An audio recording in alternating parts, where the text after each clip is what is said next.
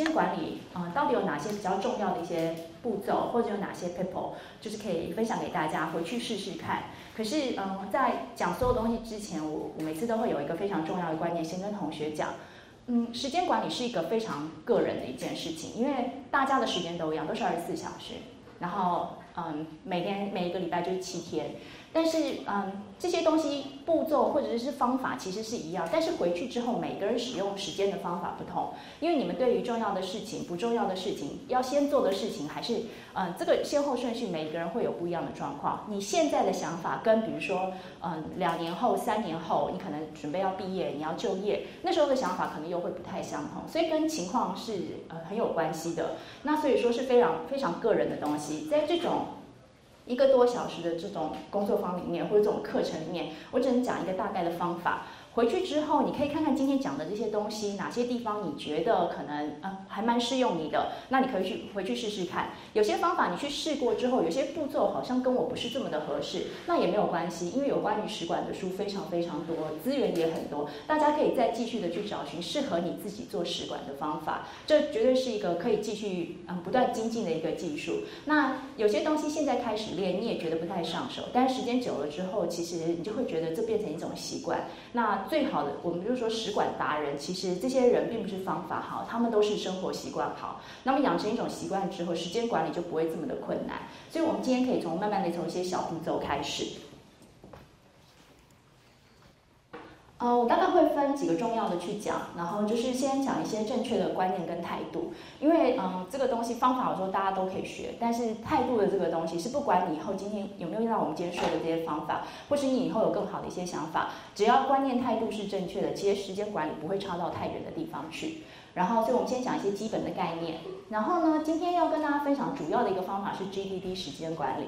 那 GDD 它的全名就是 Get Things Done。那这个是我觉得在十呃使管的所有方法里面，这是一个比较容易呃了解，然后如果要开始练习的话，它也还蛮好入手的一个方法，因为它一共只有六个步骤啊。大家在讲义上面可以大概看到，所以我们今天的第二部分可能就可以来讲讲这六个步骤。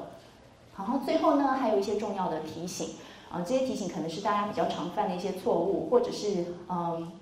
你可能平常没有注意到的一些一些事情哦，我在最后的时候利用一些时间给大家做一些重要的提醒。那最后呢，嗯，因为我就想说，可能还是要给大家做一些小小的计划，你们可以试着练习看看，这是最后一个小活动。那希望大家在今天离开这个教室之前，可以先马上利用我们做的这个学到这个方法去做一些小小的练习，增加大家的印象。所以我今天大概会分成这四个部分去讲。那我们就先从最主要的这个基本的态度跟观念开始讲起。正确的时间管理态度。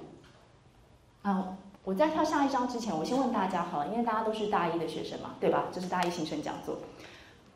过了上一个学期到现在，你看，其实四月也快到了，三月都快底了，也期期中考又要来了，所以其实你要迎接你们生命中的第二个大学期中考。然后呢，期末考也考过了。到目前为止，大家觉得对于时间管理，嗯，你应该说，你觉得你有时间学习时间管理的需要？你想要学的更多的同学，请举手好吗？啊，这其实真的占大部大部分人。那你觉得大学的时间管理跟高中的时间管理不一样的，请举手。哇，大家都赞同。好，为什么要问呢？因为其实啊，之前我在讲这个题目的时候，很多同学跟我反映，他在高中的时候，其实他觉得他时间管理的还不错，就是他都可以应付的还蛮好。可是这个为什么我自己讲话有时候是放在上学期？是因为他们进来之后，尤其是期中考第一次期中考，大家还记得吗？去年的这个大概十一月左右的时候，你们就面临第一次期中考，那个期中考大概对很多大一的新生来讲是第一次的 shock，就觉得哇，这个跟自己想的有点不太相同。然后大学的学习好像跟以前的方法不太一样，时间管理上面需要更去做一些精进。好，那。在讲这个之前呢，我们就要问说为什么要做时间管理啊？刚才有还蛮多同学都举手说，我觉得我还希望能够学到更多。我们来看看大部分的同学，如果你觉得有需要的话，大部分是哪个地方时间出了问题哦？通常是在这些地方，他会觉得好像不太对劲了。就比如说要做的事情都是做不完的，感觉上你好像刚清了一些 list 上面的事情，哇，其实还有填满，所以这个 list 永远清不光，就觉得有点列到第二个，每天都很忙很累。那这个每次在那个大一的同学们。朋友们大家常讲，哇，大学生活比我想象的忙碌非常非常多。我还记得那时候，我问那个大一新生的同学们，就说啊，你们到了大学之后，你觉得跟高中想象最不一样是什么？他们每个人都说不一样，不一样。你说大概是什么？他就说以前都被骗啊，学长姐回来都会说大学生活很好啊，都只有讲一个社团呐，啊，谈恋爱啊，出去跟同学交朋友，就觉得很开心。然后他就说他那时候对大学的想象，尤其要念台大，他就想说他一定要。拿着一本原文书，很厚的，然后就是在一个风和日丽的一个早上或下午，然后就是非常神气的走在那个椰林大道上，这是他心目中的大学的那个样子。我说：“那没有达到吗？”他说：“有啊，现在原文书好几本，还不是拿一本，而拿好多本。”走在那个椰林大道上有，可是老师我都不是用走路，用跑的，因为来不及，都要用赶的，不然就在骑车。然后呢，嗯，也不像你自己想象中，哇，头发都梳得很美，风吹过来头发都不会动，就是哇，每天这样蓬头垢面的去赶课，这样就是很忙很累。所以他刚想象一点都不一样，他觉得。那时候他他想说他可以有太阳好的时候，有阳光好的时候，他想要躺在草地上休息，这样的话什么睡个午觉之类，这都是美好的想象。到这边说根本不可能，第一地上有狗屎，然后至于很可怕，然后不太可能做这件事。第二个哪有躺下来的时间，就是赶着要去做其他事情都来不及。所以时间管理通常是他们第一个碰到，就大学生活怎么比我想的忙很多。然后呢，第三个这件事情我回头回头再讲，因为我觉得这个问题很重要。呃，第四是刚刚同学其实只有问几个同学就已经讲到这个，不知道怎么做计划。其实大部分的人对于时间管理不是从不都不是从零开始。其实你们今天不是从零开始学怎么做时管，大部分的同学都试着去做过时间管理。你不管说你自己写计划，自己做那个行事历的记录，其实多多少少大概都会做过一些。但是呢，这个计划的执行率可能不像你想的这么高。像刚刚同学说，我试着做了。可是这计划好像没有用，跟我想的不同。然后到最后呢，这个好像做计划的时间，因为计划不能执行，计划本身感觉像是浪费时间的事情。所以呢，这个嗯，我们要去学怎么做一个有效的计划。再来就是这个，大概现在还好啦，因为跟大一新生讲就比较 OK。这个如果是跟研究所学生讲，他们大概都会点头如捣蒜。记忆力不佳，这个嗯。生理的关系啊，这个问题会越来越严重，所以在十八岁的时候没有，大家二十八、三十八的时候你就越发觉得重要，所以要从年轻开始养成做时间管理的习惯。因为我说早晚总是会来，刚有个同学说以后有天会用到，这个就是那一天啊，就是记忆力不佳，老师忘记该做的事。最后一个呢，我就是说啊，没有问题也可以啊，老师其实啊。我觉得还蛮闲的耶。那之前来上那个使馆的同学也有说，就是问，哎，大家有没有问题？这个同学都没有。结果就说，哎，那你今天怎么会有兴趣？他就说，因为他有点不好意思，他其实每天都还蛮闲的。可是看他的室友好像生活过得很充实，哇，每天都出去有活动。他就有一天坐在他的宿舍里面，觉得说，这就是我的大学生活吗？怎么都不像人家这么忙？难道我做错了什么？所以我现在一个人晾在宿舍里面，都没有事可做。他的空闲时间太多了。这个是其他很忙的同学会羡慕他，可是问题是有的时候无聊也是一件非常伤神的事情啊，就是你不知道怎么打发这些时间，那你的时间应该可以做更有效的利用。我来讲这第三个，为什么我要把这个总是没时间做自己想做的事放在这里？最重要特去特别去讲，是因为我觉得在大学里面，这个这个东西是你学时间管理应该是最主要的原因之一。这也是我为什么想要教大家如何去做时间管理，让你有效利用时间。学校的学习应该只是你们生活的一部分。那我觉得大学是一个非常难得的学习环境，你不能只学你应该要学的，或是人家要你学的东西，你一定要有时间去做你自己想要做的事情。那说老师，我还不确定我想做什么，那你要有时间去探索，找出你想做什么事情。我觉得这是非常非常重要。我不是要你。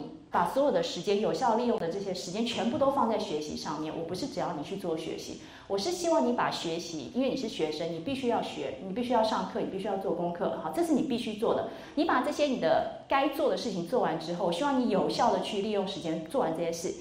你省下来的时间，或者是你节省下来的时间，有效利用之后剩出来的这些时间，你就比较多，你才可以去做你自己想做的事。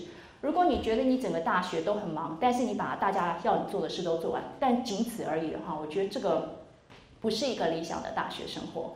嗯，大学四年。早或晚，你一定要找出你想做什么事，并且你要确保你自己有时间去做这些事情。我觉得这是时间管理非常重要的一点，因为是你自己的时间啊，这不是我不是带你们以后的老板，不是带你们以后的这是现在的老师去教你做时管，我是为了你好，你要要找出自己的时间去做自己想做的事。所以第一个重要的观念是什么呢？做事情是要靠系统，不要凭感觉。时间管理是一个非常理性的东西，它是有步骤性的。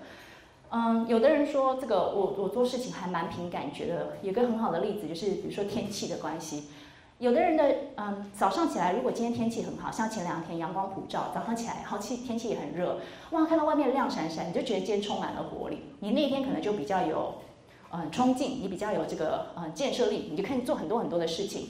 今天早上起来不一样，早上下倾盆大雨，天灰灰阴阴的，影响我整个心情。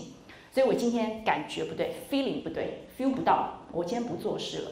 可是问题是，世界还是在继续转呐，你该做的事情还是会继续累积。你如果今天因为你感觉不对，你没有做你应该做的事情，这个东西累积到下一天，它其实只会增加你接续下去这个时间的压力。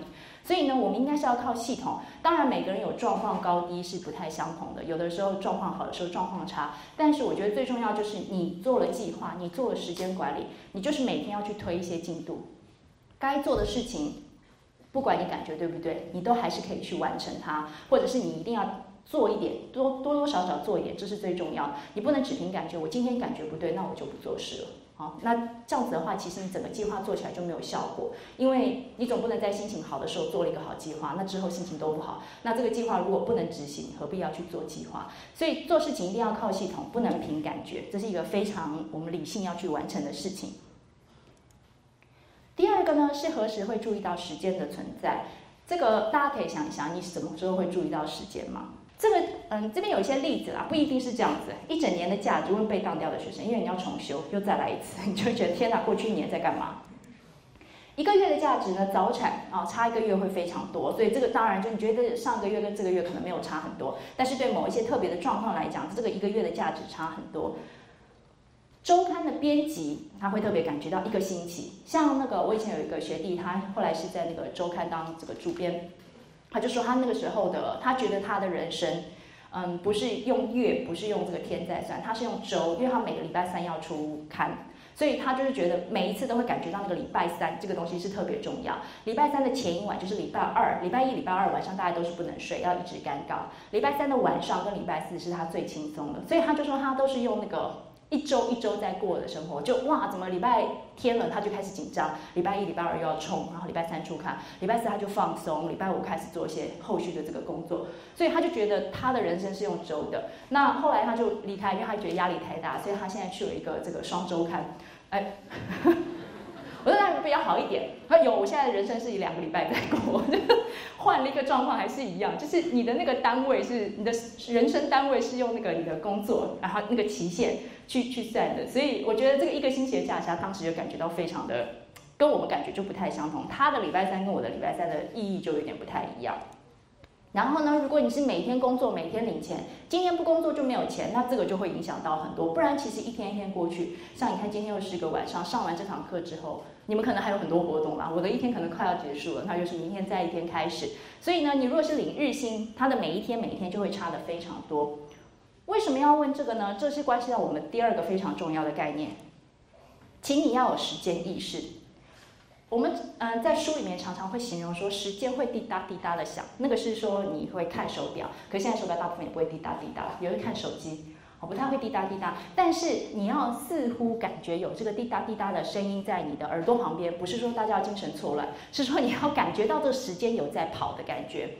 嗯，我通常是这样子去想，这个关于这个时间的东西，你会觉得似乎你你时间还没有到的时候，你会觉得好像还蛮长的。像你们现在去想你们的大学生活，你一定觉得还有好一段时间，因为你现在才大一下，你可能还有大二、大三。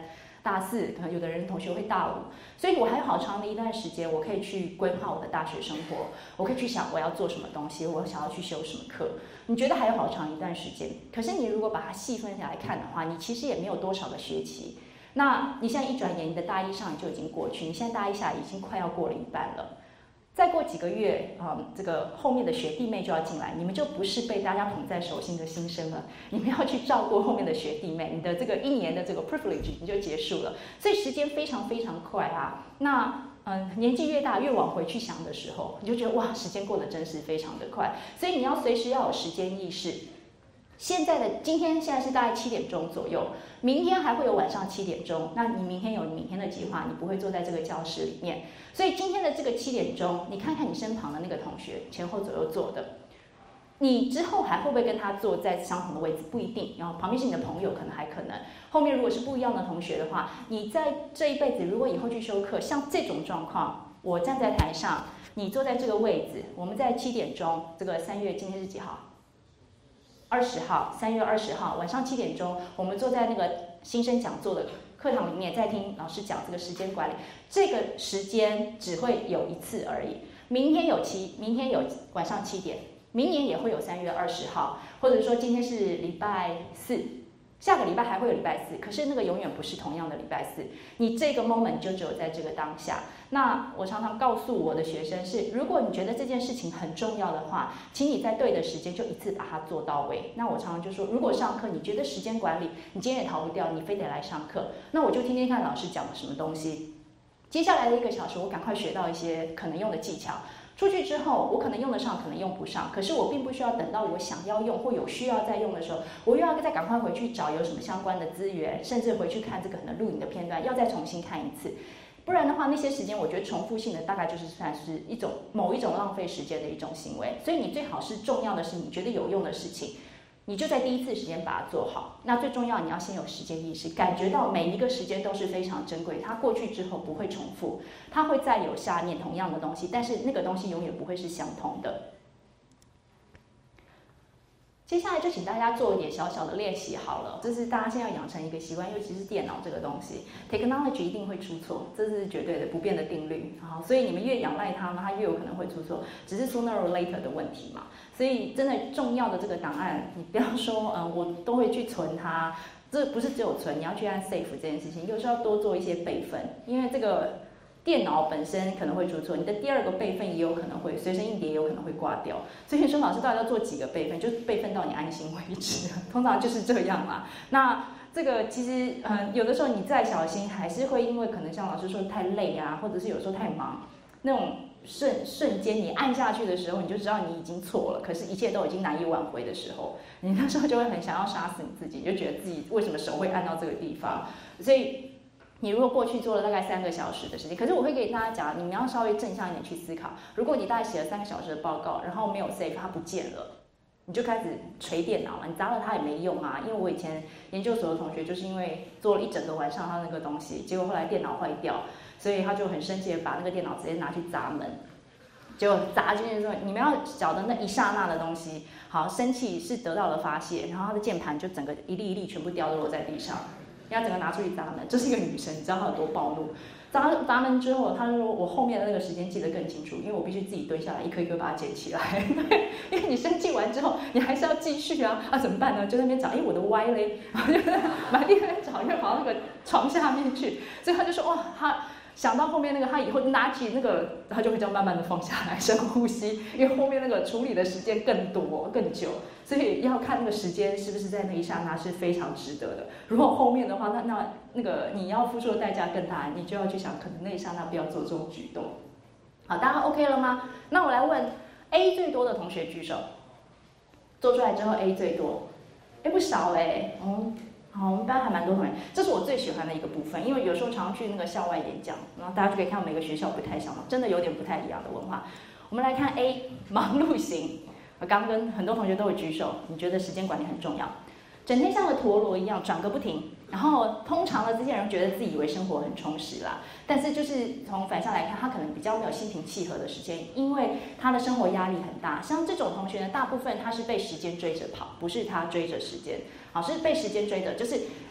他要一直去赶这个东西，那时间在后面一直催他，一直催他，所以他没有办法停下来想说我自己现在想要做的是什么，我要时间怎么去安排，而是时间去安排他。现在时间到了，哪一个是截止的时间，所以他就要赶快去做什么事情，所以是忙碌型。那如果你是出来是这个 A 的同学，那真的很高兴，希望今天这个小小的这个嗯我们的这个演讲可能会对你有点帮助。B 的同学呢，B 最多的，B 的比较少一些啊。哎，好奇怪，刚刚 A 都坐中间，B 现在坐两边比较多。好，来看 B，白日梦醒有没有很像？他本来就不想在中间，他旁边做白日梦去。好，宁可知道也不要成为时间奴隶。使馆啊，怎么可以成为时间的奴隶？人生要自由，要奔放啊！他的问题出在这里，他从来搞不清楚小事要花多少时间。所以虽然做了计划，半途而废是常有的事情。这种同学在使馆上面最大的问题，是因为我们要把时间抓到非常的精准。你在做计划的时候，你大概要去估算每一件事情需要多少时间，是不是合理的去花这个时间？他如果根本不知道这些事情要花多少钱，他根本想，他可能有想，他也没有办法去想象，他没有办法去估算这个，所以他基本上没有办法做计划。他算就算做了计划，因为那个计划无法执行，所以到最后一定会半途而废。他没有办法最后去执行，所以 B 的他还好有一些在两边。C 最多的同学呢？我们学校这么多 C 的，好，我们来看看 C 是什么？完美主义型，凡事追求尽善尽美，缺少时间观念。这个跟上面一个问题在哪里？两个人都没有时间观念。上面那个是我不知道花多少时间啊。我这怎么算做预做计算呢？后面这个同学说花多少时间都不是问题，把事情做好才是问题。好，所以所以这个任何细节都是最重要。我们说细节，这个魔鬼藏在细节里，所以我每个细节都要追到最好。那所以呢，他大量的时间是在这个细微枝枝微末节上面，是非常必要的事情。这种呢，就大部分完美好了。这完美主义型在食管里面，我就先说，如果是这两种同学的话，C 是食管里面的大忌，你们惨了。等一下有一张投影片，完全在说你们。因为问题大了，在做完美主义，我刚刚就在想说，台大同学该不会 C 最多，就还真的就是哈，这可能也是完美让你们坐在这里，可是完美不会带你们到太远，所以我们等一下来看看该怎么办。D 啊，D 最多的，哎，也有一些，我们来看看 D 是什么吧，跟这前面完全不一样，紧张刺激型的。做事喜欢凭感觉，事到临头才仓促完成，缺乏整体计划，他哪有时间去计划？他事到临头了，对不对？再再来，还哪有时间做计划呢？马上就要赶快去执行了。像这种同学，常常就跟我老师说：“老师，我常常就说，哎，我们要做一个什么嗯计划，然后再写个报告，你要不要早点提出你的这个想法给我看？”他说：“老师，feel 还不到，现在想不出来。”哦，这种呢，通常就是在考试的前一个礼拜或前几天，好，大家应该都是前几天吧？啊，忽然觉得天大地大，考试最大，其他什么事情都不管了，就开始一直在那边临时抱佛脚，仓促完成。在那之前就觉得还远啦，还没有啦。然后老师要写报告，现在灵感还还没来啦。然后等到到了前一天，老师我都是前一天，忽然那个文思泉涌，噼里啪啦全写出来。所以这种呢，就是紧张刺激。那你不然也会把旁边的吓死。通常就是这样。哦，一定要到最后吗？那我们常常说那个。狗急跳墙，那我就说这是年轻的。有一天你会觉得你没有办法再熬夜，你墙过不去了。如果你跳不过去，你就撞到它。所以这个也不是长久之计，因为如果我们都是靠这个肾上腺素分泌这样去弄的话，长久下来应该也会对身体不是很好。所以我们不能一直依赖这个东西。最后一比较多的同学，一，嘿，偏到右边去啊。为自己鼓鼓掌，或为这些同学鼓掌吧。把握时间型。充分利用自己的时间，哈，你常被光讲，哎，你做事效率还不错，做事效率很好。但是在时间管理上面呢，因为他们会觉得这样子这个时间就够用啊，明明十分钟可以做完事，你为什么每次都要拖到二十分钟？所以他会用相同的高标准去要求别人。这个同学呢，因为以后是一个以这个 teamwork 为取向的一个工作的。趋势哦，所以这种同学有的时候会当 project manager，很多都是这样，因为他要去做计划，但是他常常会把上面这些人 drive crazy，因为他的自己高标准。你想想看，这种充分利用时间，他如果跟那个白日梦型的在一起，那白日梦的总有一天会被他逼到说，不要再再问我了，我真的不知道花多少时间。然后如果跟这个完美主义型的在一起，说你不要这样子，我这还没有到完美，还不能出去。然后紧张刺激型的说没有，我现在还没做完，然后前一天才在那边做，他这个把握时间型绝对不能去容忍这种事情发生。所以呢，这个是你你还是要去学怎么有一个 team work。如果你碰到其他这个组员是这种做事方法或这种倾向的话，那你要怎么去跟他共事，我们才能让我们一整组大家都很愉快的去完成，达到最后大家一起的 deadline。所以这是大概我们先区分成五个类型，一个小小的练习，让大家大概知道你自己做事的状况。有同学可能会反映老师，我其实好像有两个是一样的。相同的差不多，因为这个我就说是因为时间管理会因为状况的不太相同。你有的时候对于这种事情大概会采取这种态度，有的时候是采取这种态度。你也有可能现在是低啊，这个大学都是紧张刺激，等到真的工作之后，你可能就会换成完美主义，也不一定，因为你会心境会转换。做这个最主要的原因是，又回到我今天开场的第一句话：时间管理是非常个人的事情，你要先了解你自己，在别人了解你之前，你要了解你自己，你的优点在哪里。比如说，你可以追求尽善尽美，你的缺点在哪里？好，比如说我的计划没有办法执行，你要知道自己的优点跟缺点，你才可以去做一个最符合你自己的时间管理计划。那这个计划你自己做，你自己去执行，你才知道怎么去修改，怎么去让它以后变得执行率更高。所以这是一个非常嗯，这个你要去慢慢了解自己的地方。那有一些，如果大家以后对使管有兴趣，在一在市面上的书或者是其他的练习里面。就会常常会做，一开始会做把这个人分成好几型，今天是分成五个嘛，那也有常常大大区分，可能是分成什么白天黑夜型。你是夜晚型的人呢，越夜越美丽的，还是你属于白天型的？白天型可能就是你早上工作效率比较高，那有的人是夜晚效率比较高，大学生大概都是落在后面这个夜晚型了。晚上十点钟的做事，这个动力应该会比早上十点高，还是早上八点跟晚上八点应该会有差。所以这个有白天黑晚，还有另外一种是左脑右脑区分啊，你是理性处事的还是你比较感性的？这大概都是让你大概知道自己的倾向是什么，你才可以就自己的状况或自己的个性去选择适合你自己的方法跟解决这个时间出问题的一个状况。所以这个给大家先做一个小练习，也也让你大概知道一下。那时间到哪里去了呢？大家一天到晚都在问这个。这个是很很久以前哈佛商学院做的一个。研究，他们就去看他们的这个研究生，哈，这个学生学生大概哪些时间限制？啊，大家看起来，反正这么多年前也是差不多了，拖拖拉拉啊，看电视啊，聊天啊，做白日梦发呆啊，就是哈佛学生也是一样，思考如何做作业。我觉得这才太妙，他是在思考，他没有在做作业，就是一直想，都没有动手去做。身体上的问题，然哦，以前可能身体不是很好，睡过头，没有计划，然后等候别人。今天大概没有时间做这个，以后你们可以找一天，随便 one typical day，你就来早上开始算起。你从一早起床一直到你晚上去睡觉，你大概一整天的二十四小时之内，你花了多久的时间在等待？等待就可以包括各种时间，比如说你住宿舍，我早上起来我要等着上洗手间，我要等着刷牙洗脸，洗了衣服我要等那个烘衣机或者要去晒衣服的时间等。然后呢，去买早餐，等多久才等到我的早餐？进了教室等多久教室老师会来？下课之后讨论等多久我的队我的所有的组员会到？你一天到底花了多少时间在等待？你可以算一算，其实那个时间还蛮惊人的，就是人的一辈子花蛮多时间在等候。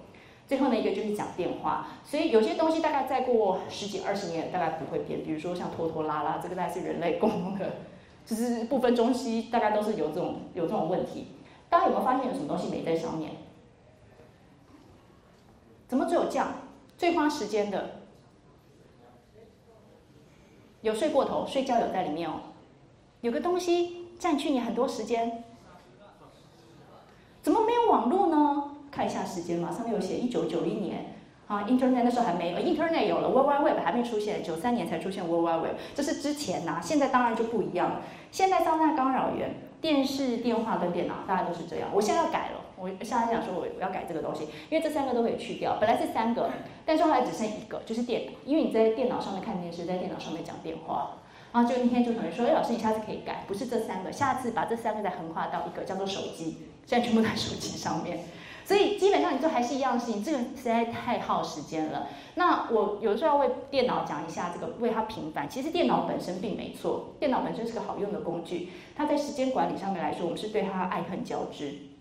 它可以有非常呃有效率的一些工具，帮助我们去完成一些事情，好，更快的完成一些事情，或更方便的完成一些事情。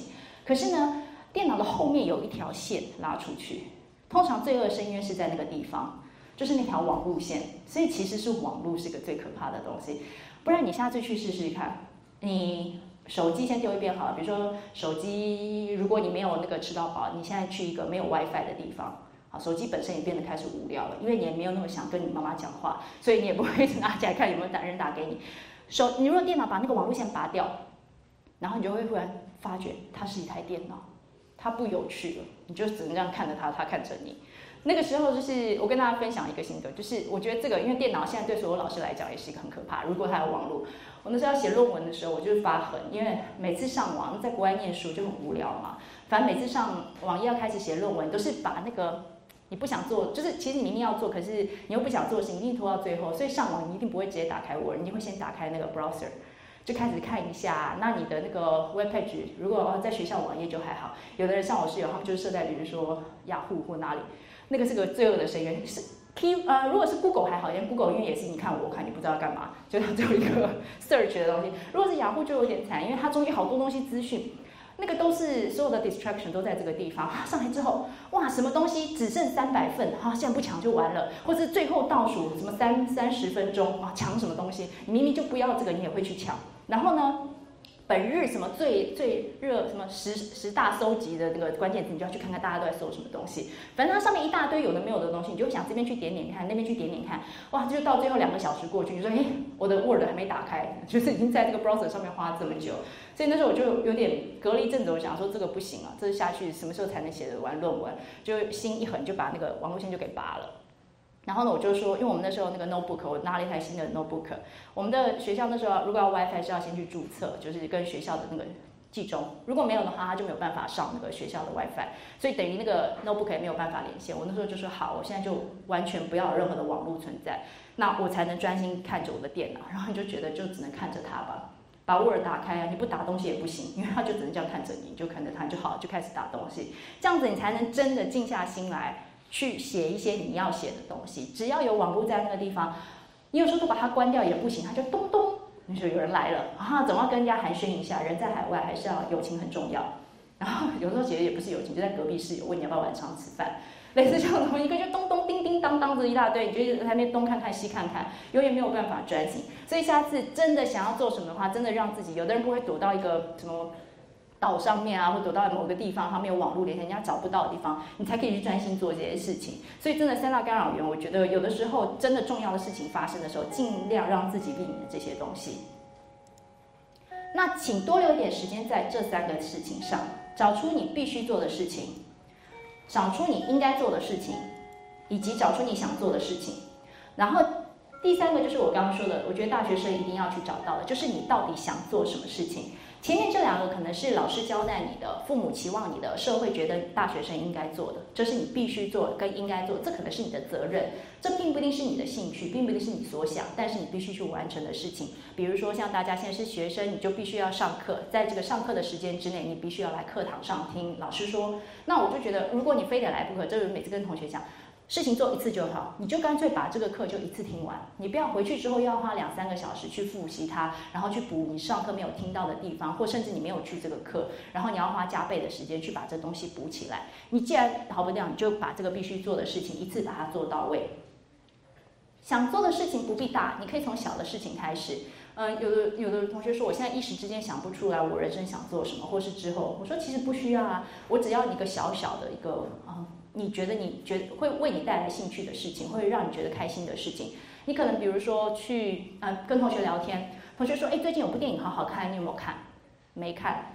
好想去看，哎，同学为什么有时间去看了这部电影？那为什么我没有时间去看？我如果很想看的话，那我是不是就可以做一个比较好的安排，让我自己有时间好好的去电影？不是说翘课跑去，然后有点心虚坐在那里，而是我今天事情我该做的事情上面都做完了，我是有真的时间去坐在那边，在电影院里面或到哪里去，好好的去欣赏这个电影两个小时，把它看完，这是完成我想做的一件事，这也可以。或者是最近有一本书，我一直都好想看，我就没有时间去看它，因为我每天都在做学校的事情。那你就要用更有效率的方法去完成学习，然后你让你自己有时间去做你想做，去看这本书。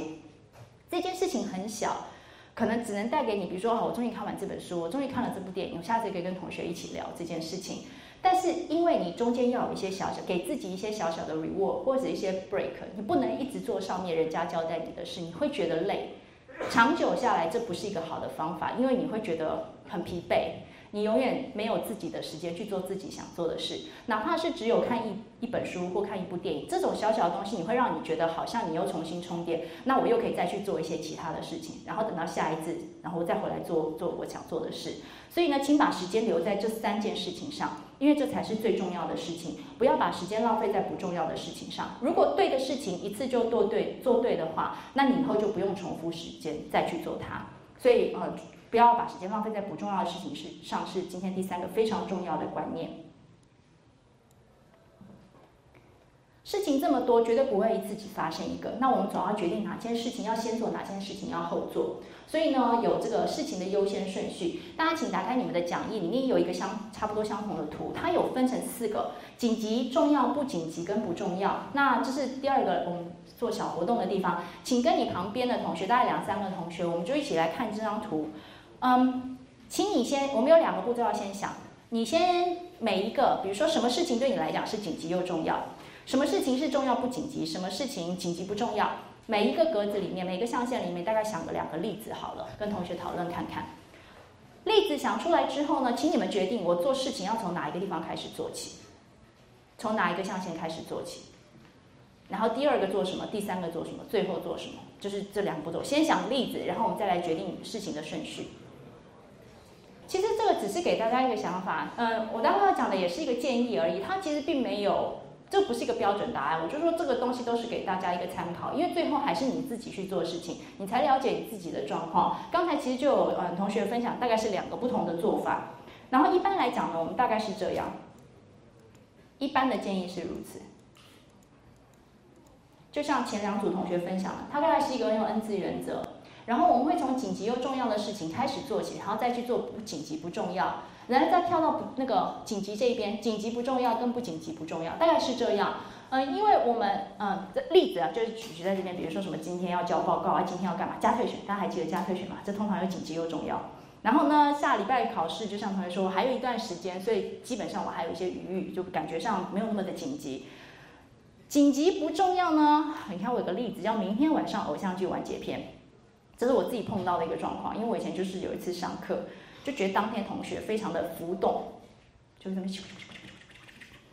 老师在台上，其实你们下次可以试试看，就是站在台上，尤其是教室越大，越会感觉到，其实老师常常会听到很多的耳语，你不能分辨他到底在说什么。老师是不是讲？有的时候你就知道学生在下面，他们在讲话，可是其实你分辨不出，因为很大声，就会有那种咻咻咻咻咻咻，就感觉怪怪的。那天晚上我就真的觉得那个声音在大到有点不寻常。我就说好了，停下来，你们今天晚上到底发生什么事情？他们说老师，今天晚上有个很重要的那个偶像剧是完结篇呢。然后我们刚刚已经在讨论说怎么办，来不来得及去看。然后有同学在那个，就他们想要去找出来嘛，就看可不可以连线，所以在下面咻咻咻咻咻，就最后就不行。我说真的这么重要吗？他们就说老师，你就干脆放我们早点回去吧，这样我就不不会在这边就是心心不在焉，不在这个课上哈。然后我就想说真的吗？就当天我是有啦，有让他们早点走。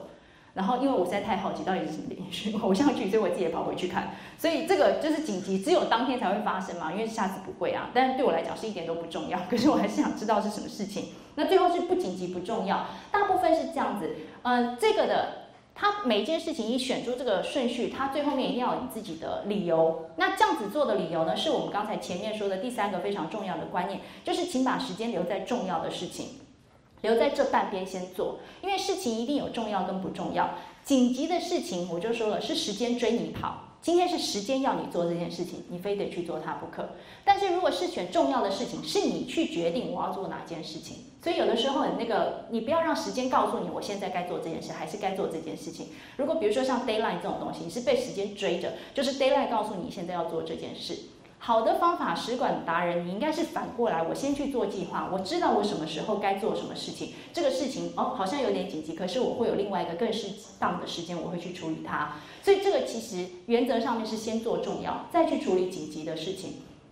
但是我说没有标准答案，我听过各种不同的，从哪一个开始的都有。而且呢，大家可能有很意外，其实蛮多同学会从不重要、不紧急的事情开始做。不是少数，还蛮多，我还蛮常听到这个。他说：“老师，我先从不紧急、不重要开始做。”我就说：“为什么？”他有他的理由，你总要有理由。他就说：“因为不重要、不紧急的事情，通常是无关，就是不是不会影响到太多的事情，可能是小事。”他就说他会先用一些把小事先处理掉，这些小事可能很快就可以弄一弄，把它处理掉。所以呢，弄完之后他就觉得他的琐事变得比较少。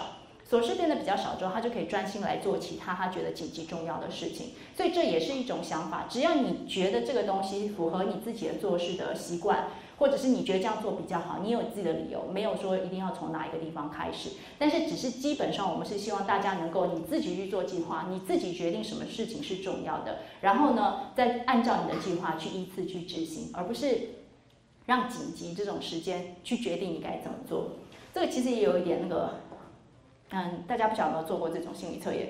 同一个时间有电话响，有人按门铃，有小孩哭，然后什么水龙头没关，你会先做哪一个？我不知道大家有没有做过？因为每个人选的都不一样啊。因为有的人就会觉得他要去关水龙头，因为那个水声就是 drive 我 crazy。那有的人就是要先去开门，那所以每个人不太相同。你要有自己的理由。把优先顺序放到时间管理里面呢，就会决定说我们下一步该做的动作。所以一样，紧急重要不紧急不重要。如果是从紧急重要这边开始呢，就是你需要去马上执行的事情。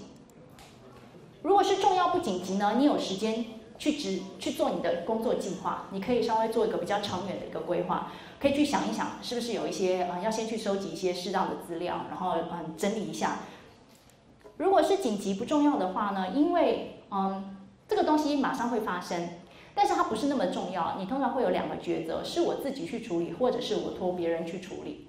因为如果这个东西很紧急，我现在一时之间没有办法去做，我现在有其他重要的事情，那是不是有其他的人可以帮我代劳，先帮我把这件事情处理掉？那如果是最后一个不重要不紧急呢？刚刚同学说我有时候不太做它，那我就不做。所以呢，执行就是马上做，多做，平常多做计划。希望大部分的事情是落在这里。你不要真的全部都到紧急的地方，紧急应该是像危机处理一样，偶一发生啊这种特殊的状况，所以我需要马上去执行。因为你马上去执行，一定会影响你原来的工作计划，你必须要把其他的事情排开，现在需要去处理那件事。所以一般来讲，最最好的时间管理，应该大部分事情落在这里，把时间放在这边，每一件事情都让他去做一个好好的规划，选一个最适当的时间去做它。然后那边呢，就选择性的去做吧。如果自己可以做，或者是别人要去做。那最后就是没有时间的话，我就不做不重要不紧急。所以这在时间上面的话，你大概优先顺序会这样子去排它。以上是一些比较嗯。概念性的东西，我们有三个比较重要性的概念，跟一个你要去决定事情的优先顺序。因为我就说，你手上绝对不会只有一件事情，你可能会同时好几件事，所以你不可能分身的状况之下，你一定要先决定从哪件事情开始做起。这个是在我们进入 GTD 时间管理这个巡回，我说这个六个步骤之前，你们要先去想好的。那接下来呢，我就要讲今天第二个部分，也是 GTD 的这个部分。GTD 行动清单呢，其实它也是从商业界开始。如果大家对时管有兴趣，或是一开始有注意到一些资讯的话，很多这个时间管理的东西，大概都是从那个 business 出来的。因为他们对他们来讲，时间就是他们的那个金钱，金钱的一部分，所以他必须要非常有效的去使用它。那不管是在管理自己的时间，管理员工的时间，他都要做一个最有效能的运用。所以呢，那这个 GTD get things done，一如其名，我就是要把该做的事情做完。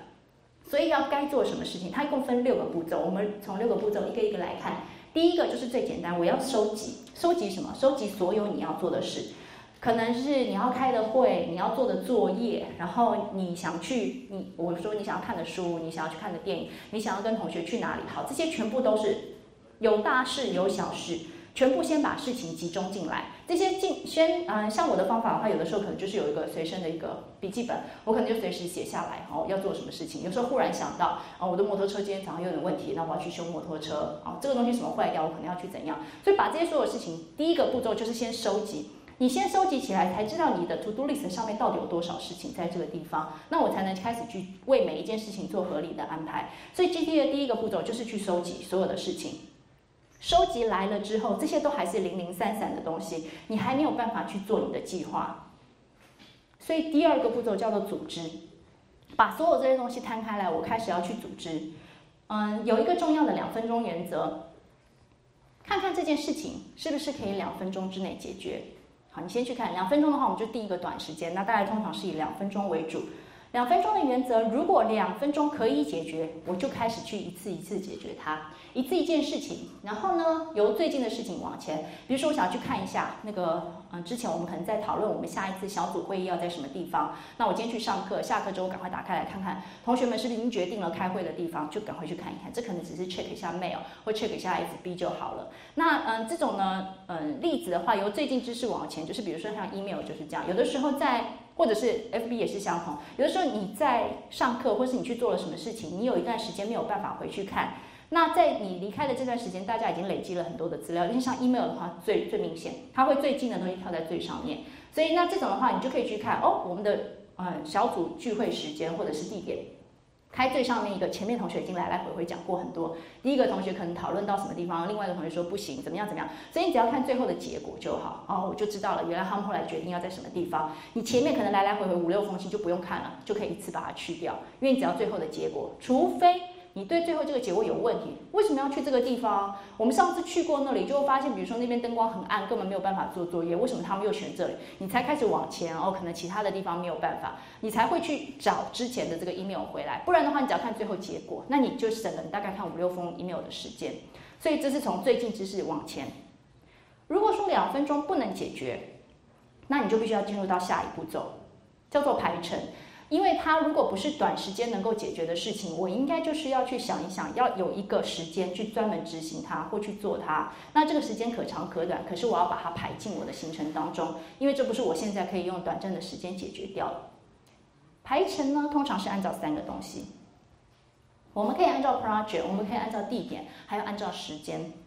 时间是什么呢？你今天去看你的所有的课表下来之后，诶，我中间比如说有两个空堂的时间，所以我今天有多少时间？那呃，这个比较长的时间，我大概可以去做什么事情？今天你按时间的长短去找一个适合的事情放在这个里面。我今天只有十五分钟的空档，那我去做一件十五分钟的事。呃，最不理想的状态就是，比如说你把一个一个小时完成的事情，你硬卡在比如说一个十五分钟的，所以你就要很多个十五分钟或短短的去把这个东西做完，你的这个呃任务就会被切成一段一段的。那有时候在连续上面，诶，比如说写报告写到一半，下次又要再回来，你要想想我上次写到什么地方，你要再花一点时间去回想，那这个东西通常是可以。可以节省掉的，所以呢，你可以按照时间，你有多少时间，你可以做多少事，你就把那个适当的事情排进去。地点，这个地方我不常去，这不是我每天一定会去的地方。比如说总图好了，我不是每天都进总图。那今天因为某一个原因，我比如说要去还一本书，我要去总图，我一定要去还它。那我进了总图，我就因为这个地方不是在我每天走来走去的路程上面，我也不太会嗯。习惯性的去，那我到了那个地方，我就想一想，还有什么事情我可以一次在图书馆里面完成的？比如说，我今天去还书，那我上次我相关的东西，我下一个作业或另外一堂课，我是不是还要借一些什么东西？那我就可以事先先去查好。我这次去还书的同时，我可能可以借一些新的出来。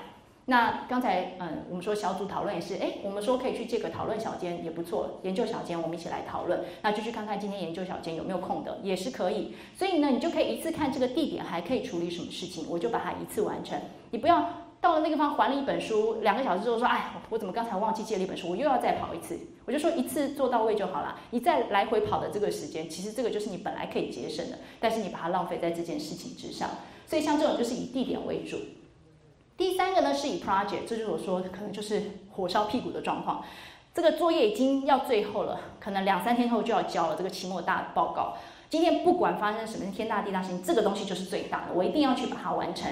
所以呢，不管要花我多少时间，不管要跑多少地方，这是我现在第一优先，其他事情全部排在后面。那这个就是以任务为主，这个是我说的，不要常态，这个是偶一为之，因为这会影响到你其他所有的计划，或是你无法做计划，因为你这个东西是绕着某一件事情，你无法控制的事情在打转。如果是自己做计划，你要有些东西是你可以掌握的，你不要被时间控制住。所以像那种以计划为主的话，就是偶一为之就好。如果可以按照时间、按照地点，先去把一些程序排出来。那我们就要看可不可以行动。我排出来之后是马上要执行吗？是我现在就要立刻行动吗？有些还没有，时间点还没到，就是嗯，可能我还要等另外一个同学的决定。我已经决定我们要做这个，但是我看是不是同组同学都同意我们去做这件事情，或决定我们期末的主题是这个，我要等大家。所以我现在先放在这个地方，我先 hold 住，因为还有一些其他的原因，我必须要去等。那你可能不是现在没有马上行动，先放在这边，我先做了计划，先等着，等到那个时间点到了，我再开始去执行。时间点到了就没错了，我下一步就要开始了，那就是往下，往下的话你就开始进行下一步。那这边还是有一些等待，比如说，嗯，等待是交由别人执行的事，下一步呢就是自己亲自执行的事。开始行动之后，我们可能是分，呃，我们是个小组作业，小组之后每个人会分任务，那我的。我负责的这个部分不是第一个马上就要。我们决定主题之后，某两个同学他们要先去收集资料，依照他们收集资料的东西回来之后交给我，我去总整，然后我们再进行下一步讨论。所以在这个阶段里面，我是在等待，因为有其他人要去执行。我在等着他去执行。那这个时候你就是要卡好大家的时间表，不要每一个人一个人 delay 到。那他什么时候把东西交给我，我再去做我自己下一步亲自执行。还是这是我自己的报告，我现在马上就要开始去做。所以你要看，还是有跟别人合作，或者是自己可以亲自去，嗯，马上进行下一步的事情。排程呢，有一些重要的提醒放在这边。这个，请要预估所需时间，每一件事情大概要多久？这是最一开始我们做那个小练习的时候，我说白日梦同学很难，因为他不知道花多少时间。然后完美主义的同学也很难，因为他这个没有办法估出一个合理的时间。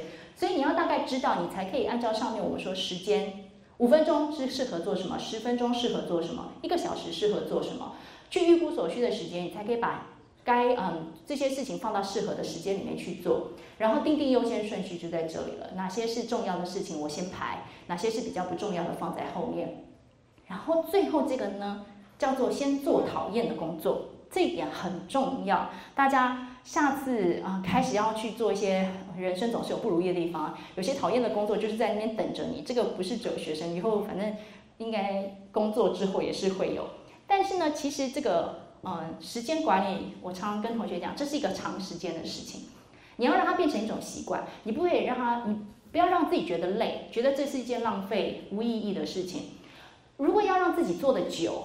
然后这个心理建设是还蛮重要的。那我觉得先做讨厌的工作，这一点其实是对你的心理影响非常大。因为大家可以稍微想象一下，如果说今天你的 list 上面有很多重要的事，这重要的事情里面呢，你大概去决定之后，哎，排程也排出来，中间有一件你很讨厌的工作，我就觉得这件事情我最不上手，我不喜欢去做它。哦，这个东西每次都让我觉得很麻烦。那你如果今天你一般是拖拉嘛，我就能拖多久拖多久，所以我就会先去做一大堆其他的事情，时间是一直在往前进的，所以我做了这件事情，做了这件事情，做了这件事情，你的讨厌的这个工作，它会越来越靠近它的 deadline d a y l i g h t 之前，它会变得越来越讨厌，就是它每天都会变得。本来是黑黑小小，它就可以越来越大，越来越大，越来越大。它绝对不会说我拖拉一阵之后它消失了，这不太可能，通常没有这件事情发生。它拖拉之后一回头，它已经变得好大一个在那边，就觉得哇好烦，而且那个 deadline 又要到了，我心理上面有个压力，因为我就知道我虽然做完了前面十件事，可是后面还是有个东西等在那边，所以你绝对不会觉得轻松。反过来，我今天讨厌这个东西，好吧，长痛不如短痛，我就一口气先把它做完，很痛苦很痛，我把它做完了，你就会觉得哇放轻松了。这么难的东西，这么讨厌的事情，我完成了。后面就算还有十件事都没关系，那些都简单，这些都是 piece of cake 小蛋糕一块。所以呢，我后面都可以解决。这是心理状态，让自己可以比较快乐，然后愿意去执行你的计划，一个非常大的一个重点。所以，如果说这件讨厌的工作是你非做不可的，你经过你前面的规划，这个去评估之后，这件事情是件重要的事情，我必须完成。那如果可以，请先把讨厌的工作解决掉。接下来就要执行啦。执行的话，按照什么执行呢？你刚才排出来的行动清单。但是计划赶不上变化，所以请要有雨天备案。有些重要的事情，如果不能执行了，如果出状况了，我该怎么办？越是重要的事情，你越要去想一想，如果怎么样怎么样，那我该怎么办？如果怎么样，那我该怎么办？所以有雨天备案的，通常是在这个使馆里面，我们说，嗯，最好做到这一步，就是不怕意外，就是。怕万一嘛？如果真的发生的话，你至少有准备在那个地方，不会一下之间全部大乱。所以重要的事情还是在行动清单之外想一想，这个雨天备案是什么。如果今天一切都非常的顺利，就照你的行动清单继续去执行，一切都很好，时间也都对。那我们最后还有两个非常重要的步骤，我一起讲，叫做检视跟更新。你不管今天做的是一天的计划、一周的计划、一个月甚至一学期的计划，你一定要去看看你的计划，然后最后去看一下它的执行的。成效如何？然后执行的状况怎么样？最后可以做更新。这个过程呢，可以帮助你，你要定期去检视它哦。然后呢，可以可以帮助你了解自己。我再说一次，时间管理是非常个人的事，你自己做你自己的计划，你才知道实际执行的状况。这件事情，我在预估所需时间的时候，我本来觉得它应该不好做。结果实际去执行，我可能可能给他二十分钟去做。哎，结果实际执行之后，我觉得我比我想的容易上手，或这件事情没有我想的这么复杂耶。那其实大概十分钟左右就 OK 了。你下次再碰到他的时候，你就不是给他二十分钟啊，你应该就是大概给个十分钟左右才是合理的嘛。或者是有些东西，我觉得这个很简单，大家一下就找到资料，网络上面搜一搜就好了。结果发现其实要找到正确的资料，好的资料不是那么容易。那我下次我本来给他二十分钟，我下次可能要再更久一点时间。所以你的每一次的计划会因为你的检视跟更新，它的行动清单的实际性、执行率会越来越高，因为它会越来越贴近你实际执行的状况。那你才会觉得说啊，每次这个，比如说时间都拖到，那我这一次的执行率可能只有百，一开始可能只有百分之五十，好，做到一半我就很开心了。再来呢，我就开始检视更新，下一次再往前推，往前推可能就可能六七十，然后再接下来越越往前越有。所以这个应该是一个轮回一个轮回，慢慢的去练习。你越来越了解你自己的同时，你会知道怎么样的计划最适合你。所以在最后做完这一次的行动清单之后呢，你再回到收集或下一轮又再开始，我该做什么事情，然后把它放进来。好，所以这大概就是六个步骤，从收集该做的事情到组织，先用两分钟原则去看一看，是不是可以马上解决？可以解决我就解决掉，不行我把它放入我的排程当中，排行程，给他一个适当的时间去做它。然后呢，按照是不是要马上行动，用可能任务、用时间或者是用这个地点去决定我现在该怎么做。如果可以呢，先把讨厌的工作做掉。如果可以按照我的行动清单去执行最好，如果不行的话，要有一些雨天备案在这边。执行之后，最后要来检视我到底哪些地方做得好，哪些地方做得不好，哪些地方出了问题，那我下次才可以再继续更新，把我这个行动清单或是我的行动的这个计划的执行率能够去提高，它可以更有实际性。所以这就是一个 GTD 非常简单的一个巡回的一个过程。那大概就是六个步骤，大家回去之后就可以慢慢自己试试看，从小的东西开始做起，也是一个好的方法。之前有同学问啊，那我到底这个行动清单要以什么为主？这个其实真的没有什么一定性，因为可能根据任务的不同，你会用日，你会用周年，都都不太一定。那我说，其实时间管理是一个很大的议题哦。你真的要讲的话，其实生涯规划也是时间管理的一部分。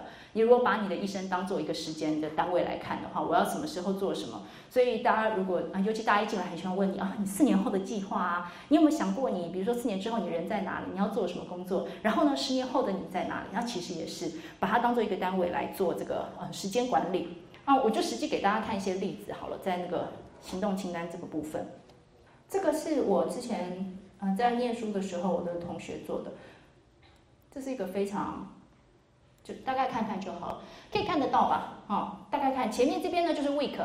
然后，嗯，大概美国的话，一个学期大概是十六周左右，我们是十八，它大概是十六，所以这是它的这个大概的东西。One week one, week two, week 三这样子一口就下来。然后这边呢，这个是什么一个月？然后这样是一个月，有点像那个，嗯，以前男生当兵的话要数馒头，这样一个一个就把它划掉，这样。它这里其实基本上差不多。有些 note，有些重要的时间，比如说有些重要的研讨会、重要的比赛，可能它会放在这里。然后呢，下面是他这个学期。他要做的研究计划，他可能要嗯当那个 T A 的一些事情，所以该做的事情 dissertation 什么时候要出来，然后大概想做什么，这是他的这个嗯一个其中一个计划，他都是用 Word 在做，这个是有非常喜欢做时间管理。然后呢，这个东西是印出来，这张是用 Word 直接打，打出来之后，它是放在一个那个夹板上面。Clipboard，他就放在那个上面，他是放在他的包包里面，每天就在那边看。然后呢，因为这是 Word，他旁旁边可以写一些东西，这是随时提醒他。然后或者是有人要约他，比如说我们什么时候要去做什么事，他就会看看啊，不行，那周我可能人在什么什么地方啊，因为那个月有个什么重要的事情，所以他可以马上看出来他要做什么，这是其中一个。同一个人呢，这是另外一个每周的，每一周的时间，嗯，那时候研究生的话，大概因为我们都去做那个 TA，所以早上是有 Office 的时间。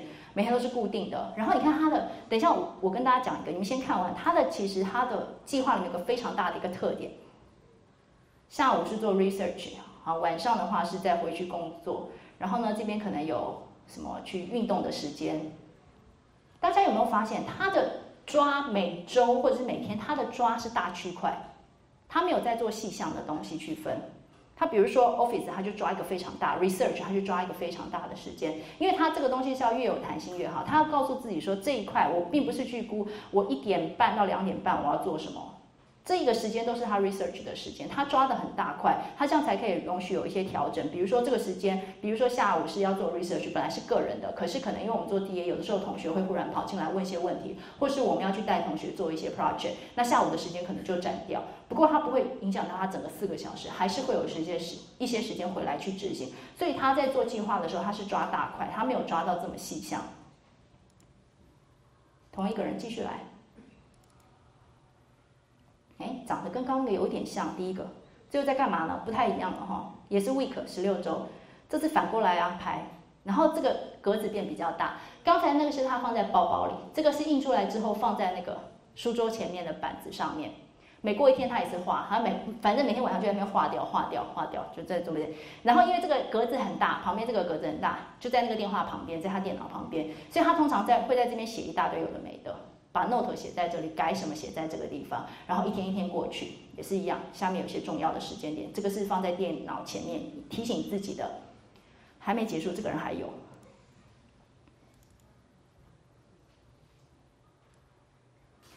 嗯，我这个放大一点，大家来猜他在干嘛？大家可以看得到了哈，他这个反过来了，他从十七周开始往回，然后呢？大家可以看，猜猜看他在做什么？三 m i walk，然后呢，五 m run，六 m run，十二 m run，三 m run，你知道他在干嘛吗？猜得出来吗？最近很红的，台湾现在也开始好多人在在干嘛？好，最后一周开始倒数喽，你看四越来越多，越来越多了，十八 m run，最后 race。猜到了吗？他在跑马拉松比赛。如果有跑过路跑的同学，他这个是他那时候跑那个半马，所以马拉松你要有一个时间准备你的体能。那研究生，因为我们说我有很多的事情同时在进行，他做这个是另外一个，他算 project，他把这个算成一个他的 project，这是他的 training，他必须嗯，这个你不是开始跑就好。马拉松的训练是你一开始先从 walk 开始，你可以先从慢慢走，然后开始小距离的跑。然后慢慢增加，慢慢增加。但是到了比赛之前的时候，你看他最后可以跑到大概二十迈左右。开始这边要比赛了，所以从第四周开始开始往往回减。然后前两天要干嘛？要 rest，要休息。所以他其实是要有计划。他说他如果不做这个的话，有时候他会忘记他今天到哪里了，他到底要跑多少。他要看一看他的计划，他才知道哦，我今天要进行这件事情，我今天要进行这件事情。所以这个是同一个人的所有。那那时候我就说我要上这个时间管理的这个工作坊。你可不可以给我一些例子？因为他很多嘛。他说好，你要几个？我说不要太多。他就一直记来，一直记，一直记。我说他够了，够了，你不要把他们吓坏。对啊，因为他就是他的习惯，就是每一个学期开始的时候，他就会在桌上放很多东西，比如说我们所有的课纲，呃，有自己上课的，有老师给的东西，有学生我们要带的课的，所有东西都放在那边。研讨会的什么资料、时间点，他就开始在那边做这些东西，因为他都有挡在那边，一个一个把它放进去。大概我上次算过，他大概把所有东西弄好，大概是要两个小时的时间。做东西弄出来，那就有同学之前有问，不会很花时间吗？做这些计划？那我也有回去问他，你觉得呢？他就说其实不会啊，他觉得这两个小时是他这个学期最有效率的时间，而且非常的有用。他在每一个学期做完这次的所有计划之后，他大概知道这一整个学期会发生什么事情，除非一些变化事情变化发生，他大概知道他什么时候要做什么事情，他可不可以去跑他的马拉松，他可不可以去做他愿意做的事情。然后呢，他就说，如果你把它弄成一个习惯，会越来越快，因为你大概知道自己的状况，把它填一填，弄一弄，以后档案也都在那边，可以继续再重复使用，下一期下一个学期又再继续。那他就说，你要跟所有学生提醒一个非常重要的事情，做这些计划，嗯，的重点不是他对他而言，时间管理不是说把这些事情完成就好。他说最重要的事情，就是因为他是个很喜欢运动的人，他那是他想做的事。他说我做所有的计划都是为了确保。我能够好好的去做我想做的这件事情。我想要跑这个马拉松，我就必须要把所有的计划都弄好，看我是不是真的可以去跑，让我自己可以去跑。还有一个呢，就是你要有计划之后，你就不会牺牲到自己一些非常重要的时时间。比如说像大学生最容易牺牲掉的时间，考试之前你们最容易牺牲的就是不吃跟不睡嘛，通常就是这两点，然后靠我的青春肉体去抵抗这个外来的压力。好，我就。一开始就先不吃东西了，室友说要不要去吃个饭啊？说不行，没时间了，我这还没弄完。好，今天晚上就可能两片饼干，随便吃吃就好，不出去了。再来呢，赶不完，念不完，我不睡了，老子跟你拼了，这样子。我今天晚上就不睡，我明天把所有东西都弄完。好，那可是问题，这个能撑多久？这都不是长久之计啊。好的，不是要让时间去控制你，应该在那之前你就已经做了计划。他如果不弄这个，他前两天哪有时间去好好的休息？所以他就说，其实最重要就是要让自己吃得好。然后睡得饱，还有呢，你有时间做自己想做的事，你就会觉得这些事情都值得，然后都很愉快。我的计划也可以执行，你就会继续执行下去。我觉得这个观念实在太重要。这不是说只有把事情做完，只有把事情做完只是基本，其他这些东西才是最重要的原因。好，那其他一些重要的提醒，我就很快的大概讲一下。嗯，有一些有五个重要的啦，就是比如说写下代办事项。通常写下来的效果会比较好一点，白纸黑字有一个提醒的作用，然后你尽量不要只是听说哦，好好好，这样就就过去了。那我觉得这也是另外一个很重要的习惯。我这边也提醒同学，不是只有在使馆部分，你在开会或人家跟你讲什么事情的时候，你习惯带拿一支拿拿一支笔，拿一张纸，随时做记录，把它写下来。因为，嗯，像以前我们一开始要工作的时候，像我们的老师就说，我刚说了，他讲讲讲之后，你记得了吗？我记得了。他说你怎么没有记下来？我说可是我记得啦。他说你要写下来呀，因为问题是我讲了，我可能会忘，我哪天交代了你什么事情，你要把它写下来，要有会议记录啊，我才知道我交代你去做这件事情，还是交代他去做这件事情。那我希望你什么时候完成？所以你一定要有写下来的这个呃习惯，不管什么时候都把东西重点把它记下来。那这个是为了自己。也是为了跟你一起共事的这些人，所以请你写下代办事项。另外呢，要留缓冲时间。缓冲时间是什么？是因为计划会赶不上变化。刚才有同学其实一开始就有提到，时间管理的计划里面最怕就叫做骨牌效应，一个推一个就全倒。是嗯，像我刚才同学的那个，他的时间拉得很宽，你中间要有留白，就是每件事情不要把它卡得死死死。大家在开始做计划的时候，觉得最完美的计划就是我都卡得好紧。一个接一个，一个接一个，然后这个做完，这个做这个，做这个做这个，你就觉得哇，好像排的都很好，花很多时间去做。可是这是最危险的事情，因为你只要前面有一个不对，后面就全倒。那刚才我同学还有一个，他做计划，哎，我看那一张，好，他的你们如果回想一下的话，他的计划一个礼拜是做六天，礼拜天是全空的。那那时候就有同学说，哎，他的礼拜天都没有事情，哎，礼拜天不是最空的时候，怎么不多做点事？但是这也是一个非常大的诀窍。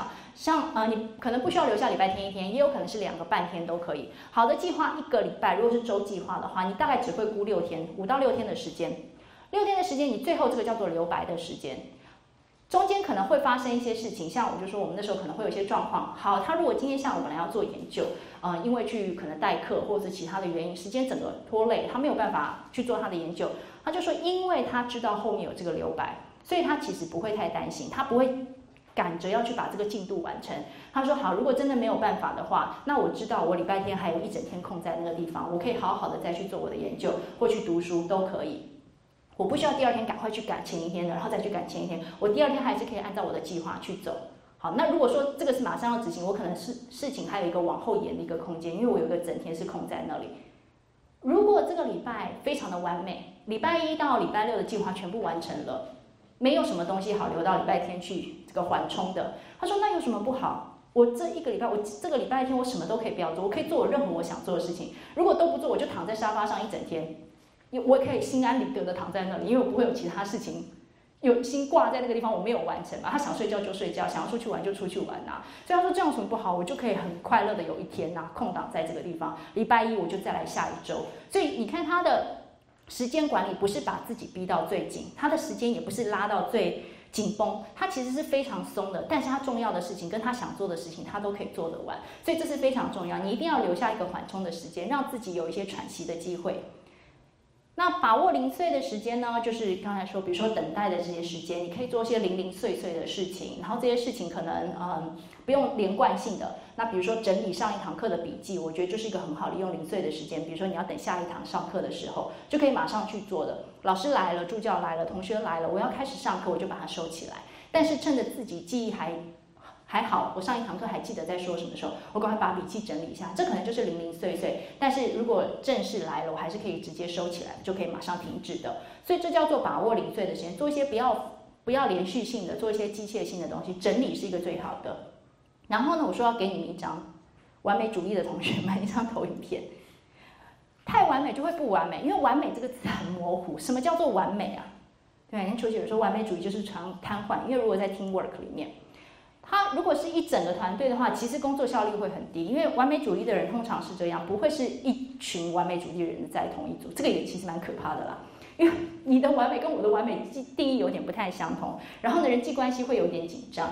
还有一个就是，你只要有一件事情做到完美，你就会觉得我可以做得到，我下次也要这样做，我下次还要这样做，我以后都要这样子做，就惨，就是一次就一次下去。那所以其实，嗯，我们如果说就时间管理角度，这件事情是 team work，你应该是大家有一个共同的一个共识，你要知道什么时候说不，我们要做到什么程度，我觉得是好的，而且是大家可以接受的。还有一个呢，就是。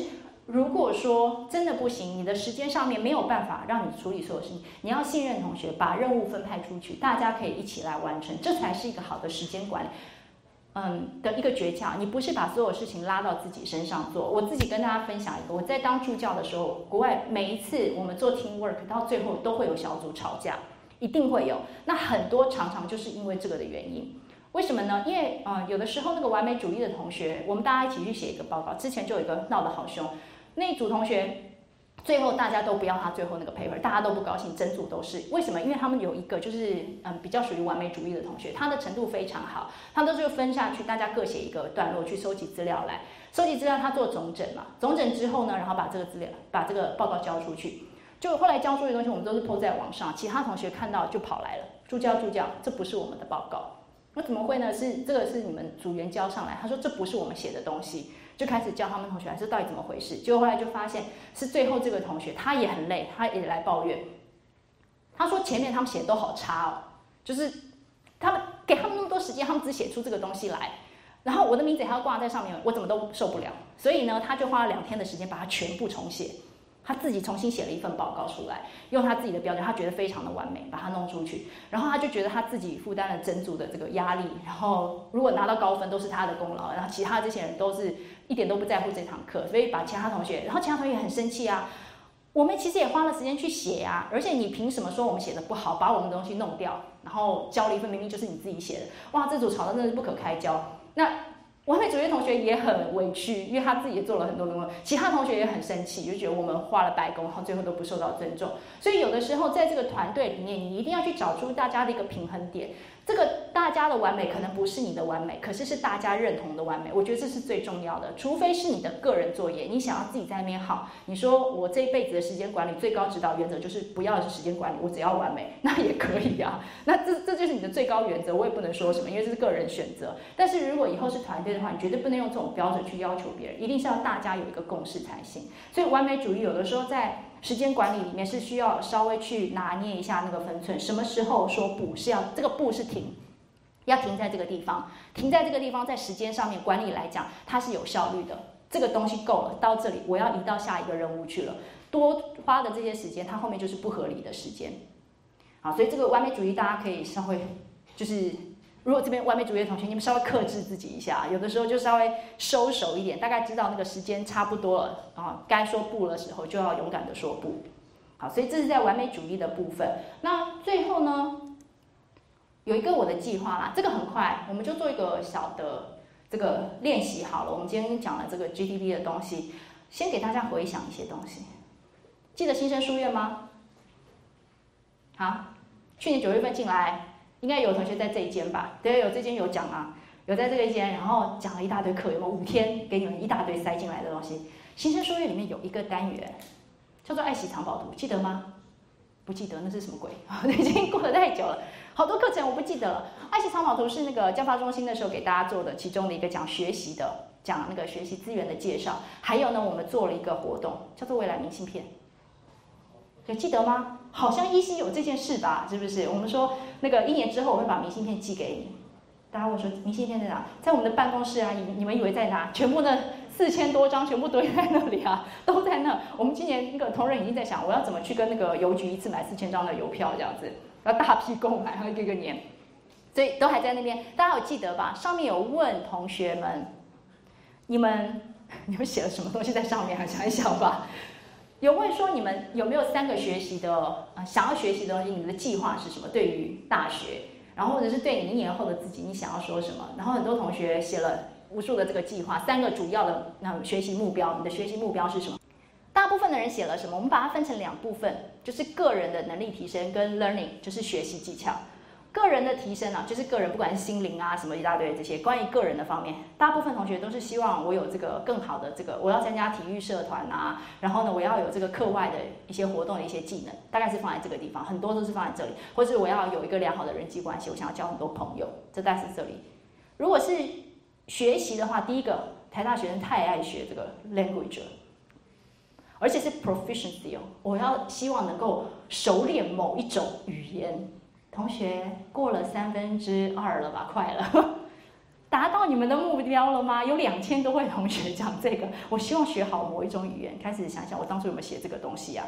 好，这里面其实大部分同学都是讲，比如说英文啊，日文是第二大宗，然后就是其他欧洲语系。所以这是大概的提醒你们，回想一下你们当初写了什么啊？接下来呢，我们做的这个小活动就是跟你旁边的同学、前后一些同学吧，都可以啦，随便你们。你要是五位也可以，两三位也可以，因为今天这个大教室比较难。想一想你自己当初写了什么东西，选一个计划出来吧。然后呢，帮他来定一个计划表。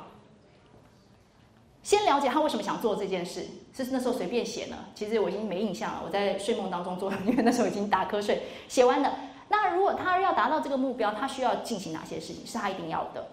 然后呢，根据他上面第二个这个要完成的任务，他必须要组织什么清单？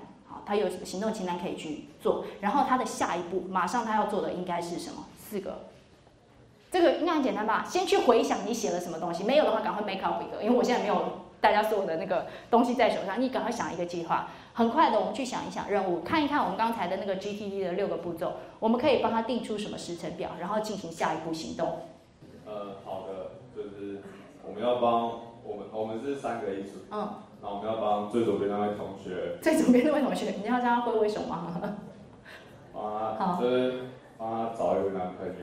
这是，这是你当初有在新生书院的计划吗？好，我不追究这个。结果呢？哎，我还蛮好奇的，那要如何有行动清单？嗯。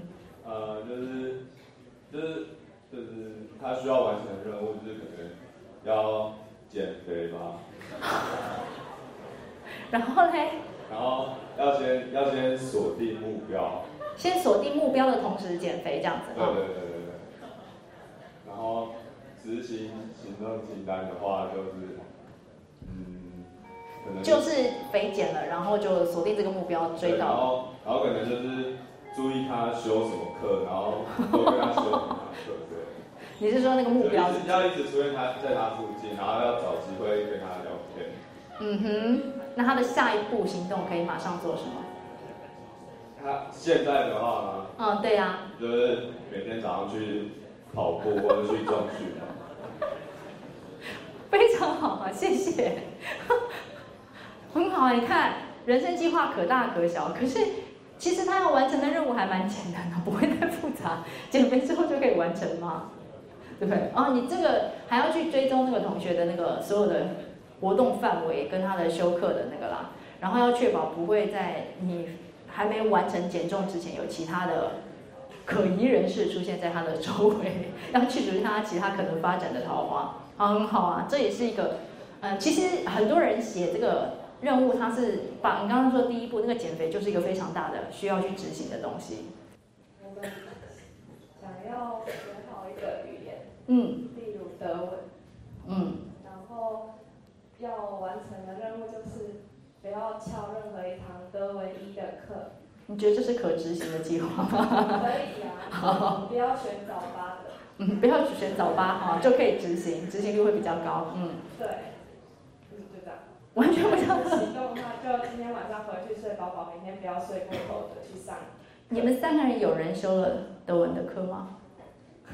你目前为止有教课吗？没有，都没有，因为他不是早八的课。对，我把早八退掉了。所以，你的下一步的这个目标就是这一学期都不要翘课。我上学期也没有。都没有翘课，哇！就走这堂。就德文没有翘，这其实我没有问这么多的讯息啊，你可以不用讲。我刚刚也只有问德文这堂课啊，我正想那个称赞你很棒哎，德文课都没有翘，你就自己先抄了，其他的课很好啊，那也是一个很好的。那你就是下一步继续执行吗？对不对？对。嗯，好，这是也是一个学语言，因为是刚才很多同学提出的这个学习计划之一，所以如果可以好好的去跟课的话，我觉得也是一个非常。执行上面会比较容易，你可以可以掌握的，这是你可以掌握的一个计划。不过，因为像这个，如果我们真的在定计划的时候，你可以把计划定的稍微明确一点，因为学好德文这件事情，并不是德文一修完之后，你的德文就会变好。这应该很多修过语文课程的同学都会知道，因为你的好这个东西，你在这个是我们现在是在做练习，所以短时间没关系。如果你今天真的回去要认真的做一个计划的话，你的德文好，你必须要有一个标准出来。比方说，我我希望我能够自己去德国自助旅行。然后我可以吃到东西，不会流落街头，好，类似像这种不会迷路。那我必须要有一些基本的，比如说可以点餐，可以找车站在哪里，我要有一个基本的东西，或者是说我要去搞，比如说语言的认证，这都可以。你要有一个比较明确的目标，你才会知道你要达到什么程度。好，所以这个在语言上面的话，因为我们的那个。明信片并没有大家写到这么的明确，那是你们自己写给你们自己的。所以有的时候 proficiency 像这种语言，你到底要哪一个程度你觉得 OK？那你自己在定计划的时候，如果是语言相关，你就要稍微想一想，我到底要学到什么程度为止。像之前我的同学，那个我的学生的话，他们在做，因为老师我也是想学，我想把日文学好，我就说好，那就下一步开始来讨论你的好是什么？你觉得好？他说那我要我要看得懂。我说你要看得懂什么呢？那个这个。东西是有很大的区别，还是说你要听得懂？比如说你要听得懂，嗯，日本同学讲的话，或者是你要看听得懂日剧里面讲的话，然后来就一个一个下去，他就说我必须至少要能够看得懂，比如说漫画里面的那些对白，我说这很好，这目标就比较明确，他以看懂日日本漫画里面的文字为主。好，那个就是可能是在文字的部分，所以你自己做语言计划的时候，你要再去想想，我到底为什么要学。然后是要去玩，是要去读，还是希望能够增进哪一方面的能力？要去考证照，以后工作，所以这个是比较明确一些。呃，我的梦想是，我觉得当初我是写说，我希望能够达到经济独立自主的目的这是你的梦想之一，嗯。对。然后这是你们今天要讨论的吗？如何完成这项任务？经济独立自主。嗯，对。所以呢，你们帮他定的。要完成的任务，或者要怎么，有哪些可以执行的行动清单？呃，他们说什么去当研究助理之类的。去当研究助理之类的。哎，OK，就是去找工作机会嘛，是不是？嗯，大概这样。找工作机会打工，然后能够有收入这样子。嗯。这些人没有很认真的在给你建议，就随便丢了个东西给我马灾啊。对啊，我马灾啊，你要达到经济自主，不然呢叫你去买张乐透，我看你会不会中。对，那一定是找个工作啊。如果你当初有真的自己立这么大一个目标的话，倒是可以真的想一想啊。这是找工作是其中之一个。那你这个工作要找，比如说薪水高的工作，还是说你要有学习机会的工作，要可以嗯时间少的工作，这其实还是有一些后面的细项。那你是希望能够固定的呢？然后还是在校内，还是在校外？你要想出你的下一步行动是什么？你不然的话不会有一个比较明确的一个步骤。这个没关系，谢谢同学。那个今天只是给大家稍微回想一下，你们大概快啊半年多前写的这些东西，然后也告诉大家，其实你们当初有如果可以回想的，请你其实有为自己立下过一些目标，是你在一开始进台大的时候你想要做的事情。